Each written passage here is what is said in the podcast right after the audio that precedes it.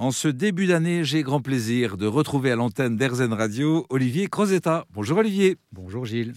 Olivier, votre itinéraire très riche euh, nous permet de profiter de votre regard, euh, regard euh, sur la transformation dans l'entreprise et sur, ben, en ce début d'année, la notion de lien humain, avec un risque pour celles et ceux qui sont en tête d'entreprise, d'équipe, les managers, les leaders, un risque d'isolement.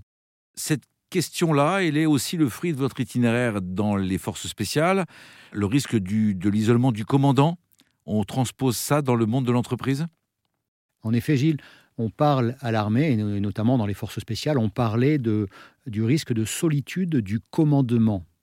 J'ai découvert en arrivant dans le monde de l'entreprise qu'il y avait le même risque de solitude du management du monde militaire au monde de l'entreprise. Vous accompagnez aujourd'hui des dirigeants justement à assumer cette transformation et vous les accompagnez en cumulant les outils issus du monde militaire où vous avez passé presque 20 ans et le monde de l'entreprise puisque vous avez été euh, dans des fonctions de direction générale. Aujourd'hui, les managers sont plus isolés qu'avant? Je ne sais pas si les managers sont plus isolés qu'avant. Ce que, ce que je crois, c'est que le monde va beaucoup plus vite qu'avant et que ça, évolue de manière exponentielle, d'une part, et que d'autre part, dans cet environnement en, mutation à la fois rapide et profonde, on a besoin de euh, solliciter l'avis euh, de ses collaborateurs autour de soi, parce que dans ce monde complexe dans lequel on évolue aujourd'hui, une personne seule, fût-elle manager ou top dirigeant, ne peut plus avoir les réponses à toutes les problématiques qui se posent. Et si elle est seule, elle est amenée, j'imagine, à prendre euh, ou de mauvaises décisions ou à mal percevoir les choses. Quels sont les principaux risques d'ailleurs?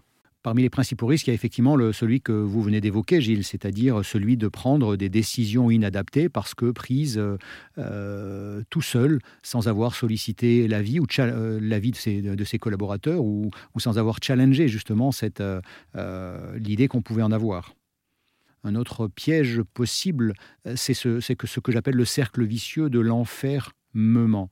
C'est-à-dire la personne s'isole et en fait, plus elle s'isole, moins les autres vont lui venir en aide. Parce que les autres ne vont pas partager euh, leur sincérité ou la vérité, d'où la notion de cet enfer qui me ment.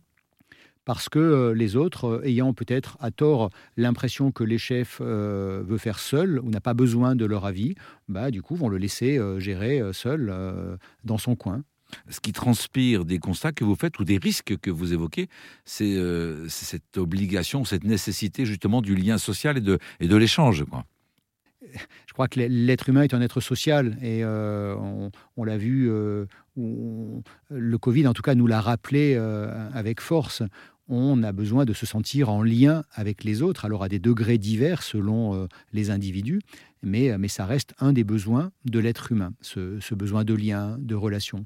Et du coup, quand on se coupe des autres, parce que trop de stress, trop de pression, la, tentation de vouloir faire euh, très très vite, euh, la croyance que euh, si je demande aux autres, je vais montrer mes fragilités, du coup je serai peut-être moins respecté, moins aimé. Voilà, tout cela peut conduire à ce piège de l'enfermement, entre guillemets, là où au contraire, dans ce monde qui bouge vite, on a besoin de recueillir la vie des autres, de se sentir en lien, et aussi pour faire émerger des décisions qui soient plus adaptées. Merci beaucoup Olivier. Je rappelle que vous accompagnez la transformation des entreprises avec cette double approche qui vous caractérise bien, la dimension humaine bien évidemment, et également la dimension euh, professionnelle qui n'oublie pas l'efficacité et la performance. Merci à vous Olivier. Merci Gilles.